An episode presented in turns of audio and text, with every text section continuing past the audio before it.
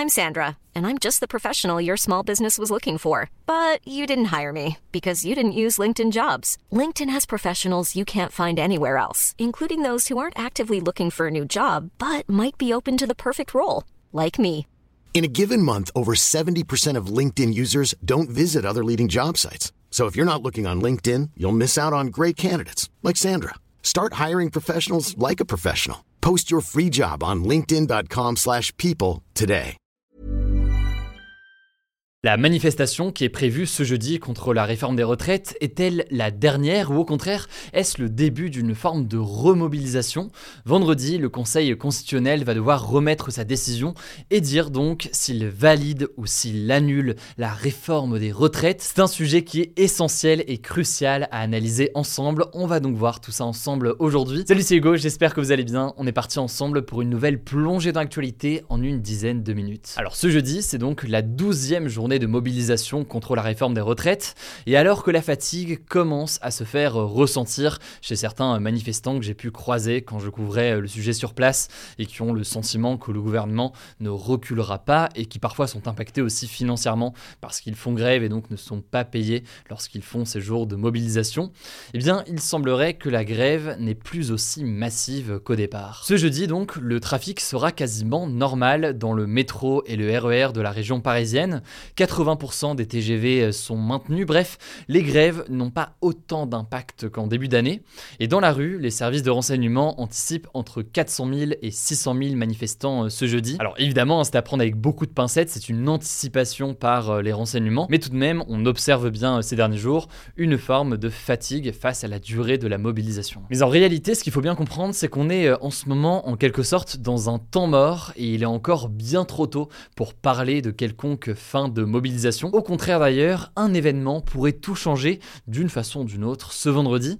Cet événement, c'est la décision tant attendue du Conseil constitutionnel qui va donc valider ou non définitivement la réforme. Le Conseil constitutionnel, c'est donc cette institution qui a été créée avec le passage à la Ve République en 1958.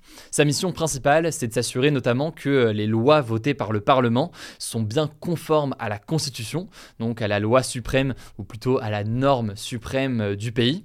C'est donc un conseil qui est composé de 9 membres. Il y a 3 membres qui sont nommés par le président de la République, trois membres qui sont nommés par le président du Sénat, et enfin trois membres qui sont euh, nommés par la présidente de l'Assemblée nationale.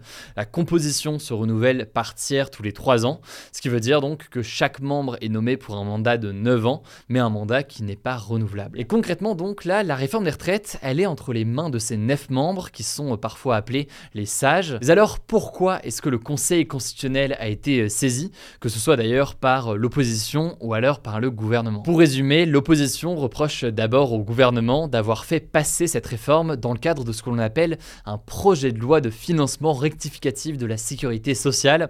C'est un peu long dit comme ça, mais en gros certains estiment que eh bien, plusieurs mesures prévues dans cette réforme n'ont pas leur place tout simplement euh, dans un tel projet de loi. Ensuite, et c'est peut-être l'argument qu'on entend le plus du côté de l'opposition, l'opposition accuse le gouvernement d'avoir tout fait pour limiter au maximum la durée des débats et la durée euh, des votes à l'Assemblée nationale ou encore euh, au Sénat. C'est passé notamment par euh, l'utilisation de l'article 47.1 de la Constitution dont on avait parlé dans ce format des actus du jour, mais ça passe aussi évidemment par le fameux 49.3 qui a donc été utilisé pour faire passer cette loi à l'Assemblée sans vote. Et en soi, ce qu'estiment certains spécialistes de droit constitutionnel, c'est pas forcément la remise en cause de l'utilisation de ces procédures mais plutôt une forme d'accumulation de ces procédures qui pourrait suggérer que tout cela cumulé euh, tout ensemble entraîne un blocage et une impossibilité euh, trop importante du travail du Parlement. Voilà, ça c'est donc pour euh, les recours, mais alors quels sont maintenant les scénarios possibles? Il y en a trois. Le premier scénario, c'est que le Conseil constitutionnel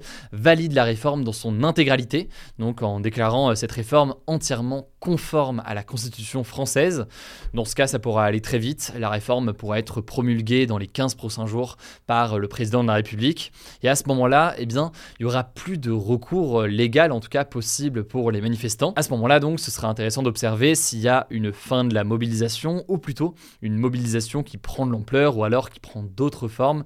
Évidemment, tout ça est très hypothétique. On verra ce qu'il en est, mais c'est ce premier scénario qui est confirmé. Le deuxième scénario qui est jugé pas mal probable, c'est une censure partielle de la réforme par le Conseil constitutionnel.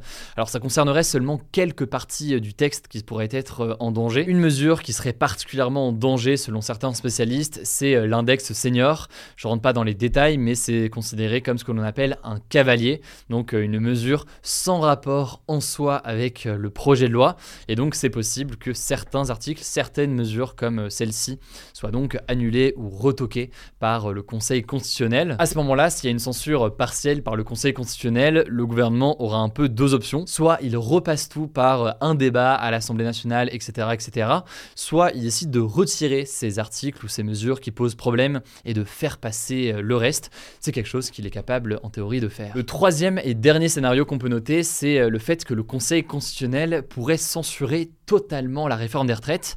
Dans ce cas, eh bien, cette réforme ne pourrait pas entrer en vigueur et ce serait donc une forme de retour à la case départ pour le gouvernement. Alors à ce moment-là, ce serait un peu un saut dans le vide.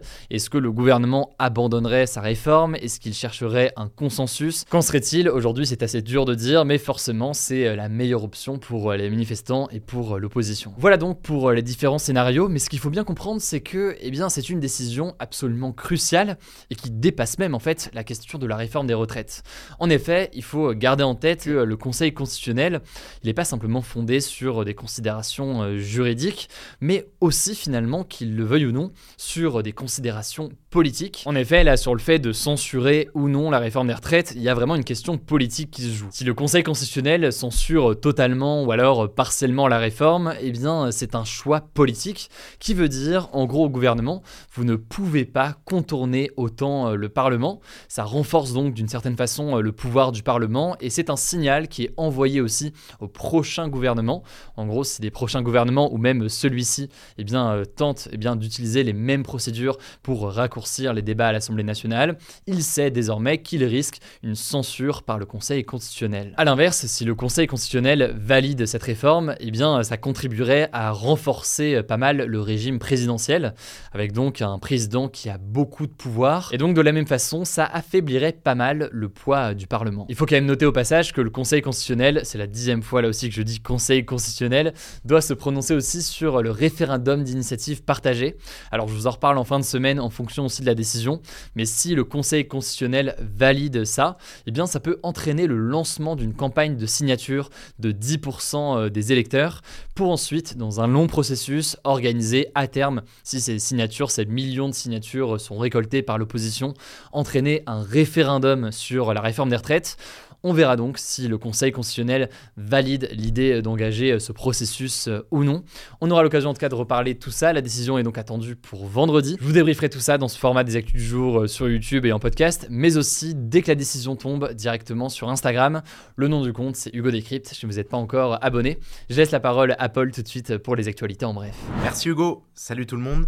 Première actu, l'ex-président américain Donald Trump a tenu des propos qui ne sont pas passés inaperçus ce jeudi concernant Emmanuel Macron. Macron, who's a friend of mine, is over with China, kissing his ass. Traduction donc, Macron, qui est un ami, est en train de lécher le cul de la Chine. Le contexte, vous le savez, Emmanuel Macron a réalisé une visite de trois jours en Chine la semaine dernière, et après cette visite, il a notamment affirmé une chose, que l'Europe ne devait pas être suiviste des États-Unis ou de la Chine sur la question de Taïwan, des propos qui ont été critiqués chez nos alliés américains. Mais alors en fait, là, avec sa déclaration sur Emmanuel Macron, Donald Trump ne critique pas spécifiquement la position d'Emmanuel Macron sur Taïwan, il critique en fait plutôt l'attitude de son rival Joe Biden. Selon lui, en fait, la visite d'Emmanuel Macron en Chine serait un signe de l'incapacité actuelle des États-Unis à incarner un leadership mondial. Et c'est intéressant en fait de remettre sa déclaration dans le contexte beaucoup plus global de ce qu'il a dit dans l'interview. Je cite vous avez ce monde fou qui explose et les États-Unis n'ont rien à dire. Macron, qui est un ami, est en train de lécher le cul de la Chine. Maintenant, la France va en Chine. Sous-entendu, donc, selon Trump, ce ne serait pas à la France de dialoguer directement avec la Chine, mais aux États-Unis. Deuxième actu, direction la Birmanie, qu'on appelle aussi Myanmar, un pays de l'Asie du Sud-Est.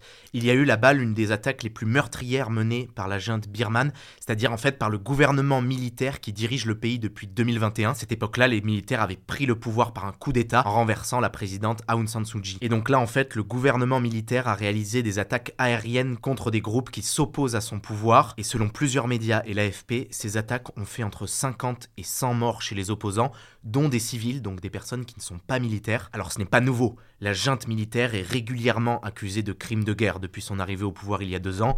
En 2022, l'ONU a compté plus de 300 frappes aériennes de la junte birmane qui ont fait à plusieurs reprises des victimes civiles. Mais là donc, il s'agit d'une des attaques les plus meurtrières. Face à ça, l'ONU s'est dit, je cite, horrifiée et les États-Unis se sont dit profondément préoccupés. Troisième actu, retour en France, ça concerne les méga-bassines. Vous savez, ces retenues d'eau artificielles qui se développent récemment en France. La plus connue est en construction à Sainte-Soline, on en avait parlé il y a dix jours. Ces méga-bassines, elles sont vantées par le gouvernement et certains agriculteurs comme une solution face au manque d'eau. Mais à l'inverse, elles sont dénoncées par d'autres agriculteurs et par des ONG de défense de l'environnement pour l'impact négatif qu'elles auraient sur l'environnement et sur la gestion de l'eau. Et justement, si je vous en parle aujourd'hui, c'est que ce mercredi, un groupe d'experts et de scientifiques a publié un rapport recommandant d'interdire la construction de méga-bassines. C'est une déclaration qui devrait donc faire pas mal de bruit au vu du contexte. Ça vient légitimer les arguments des opposants aux méga-bassines. Ce groupe d'experts en question, il se nomme le GIEC Pays de la Loire. Alors le mot GIEC, ça vous dit sûrement quelque chose. Et oui, c'est le groupe d'experts de l'ONU pour le climat. Alors là, il n'y a pas de lien officiel avec ce GIEC-là. C'est ce groupe qui s'appelle GIEC du Pays de la Loire, mais ce sont quand même des experts reconnus. alors du coup, quels sont leurs arguments contre la bassine? Eh bien, d'après le GIEC Pays de la Loire, ces méga-bassines ne règlent pas le sujet du manque d'eau comme elles seraient censées le faire. Au contraire, elles l'accentueraient carrément. Pourquoi? Déjà parce qu'il y aurait un gâchis d'eau engendré par les évaporations, parce que dans les méga-bassines, l'eau est à la surface de la Terre et non plus enterrée. Et ensuite, il y aurait un gâchis d'eau à cause de risques de prolifération de bactéries qui pourraient rendre l'eau finalement impropre à l'irrigation. Et alors, autre actu justement, tant qu'on parle des méga-bassines, vous vous souvenez peut-être des images des manifestations contre le projet de méga-bassine de Sainte-Soline dans les Deux-Sèvres il y a deux semaines. Il y avait eu des affrontements violents entre les manifestants et les forces de l'ordre, et sur certaines images, on voyait des gendarmes en quad en train de tirer avec leur LBD, leur lanceur de balles de défense, et ces tirs avaient été très critiqués et présentés par certains comme des violences policières. Et alors si je vous en reparle aujourd'hui, c'est parce que l'IGPN, la police des polices, vient de publier son rapport d'enquête sur deux des tirs effectués à ce moment-là par les forces de l'ordre, et selon le rapport, eh bien ces deux tirs seraient, je cite, conformes, relevant de la légitime défense des forces de l'ordre, et donc selon l'IGPN, les deux gendarmes en question n'ont pas commis de faute et ne seront pas poursuivis. Alors attention, une fois qu'on a dit ça, on parle là uniquement des deux tirs de LBD en question, mais il faut noter qu'il y a aussi quatre autres enquêtes en cours actuellement suite aux événements advenus à Sainte-Soline, après quatre plaintes de manifestants qui ont été blessés. Et d'ailleurs, il faut noter que l'un de ces quatre manifestants est toujours dans le coma entre la vie et la mort. Cinquième info, on a appris ce mercredi que l'acteur français Gérard Depardieu était accusé de violences sexuelles et sexistes par 13 femmes. En fait, c'est le média d'investigation Mediapart qui a enquêté pendant plusieurs mois pour recueillir ces 13 témoignages. Ce sont des comédiennes, des maquilleuses ou encore des techniciennes. Les faits se seraient produits sur le tournage de 11 films sortis entre 2004 et 2022. Selon Mediapart, trois de ces femmes auraient apporté leur témoignage à la justice, mais pour l'instant, à l'heure où on tourne ces actus, aucune plainte n'aurait été déposée pour le moment. De son côté, Gérard Depardieu, qui est présumé innocent, eh bien dément tout comportement qui pourrait être puni par la loi. En tout cas, pour rappel, Gérard Depardieu est déjà mis en examen depuis décembre 2020 pour viol et agression sexuelle suite à la plainte de la comédienne française Charlotte Arnoux. Elle l'accuse de l'avoir violée dans l'hôtel particulier de l'acteur à Paris. Voilà, c'est la fin de ce résumé de l'actualité du jour. Évidemment, pensez à vous abonner pour ne pas rater le suivant, quelle que soit d'ailleurs l'application que vous utilisez euh, pour m'écouter. Rendez-vous aussi sur YouTube ou encore sur Instagram pour d'autres contenus d'actualité exclusifs. Vous le savez, le nom des comptes, c'est Hugo Décrypte. Écoutez, je crois que j'ai tout dit. Prenez soin de vous et on se dit à très vite. Mom deserves the best, and there's no better place to shop for Mother's Day than Whole Foods Market. They're your destination for unbeatable savings, from premium gifts to show-stopping flowers and irresistible desserts. Start by saving 33% with Prime on all body care and candles. Then get a 15-stem bunch of tulips for just $9.99 each with Prime. Round out Mom's menu with festive rosé, irresistible berry chantilly cake, and more special treats. Come celebrate Mother's Day at Whole Foods Market.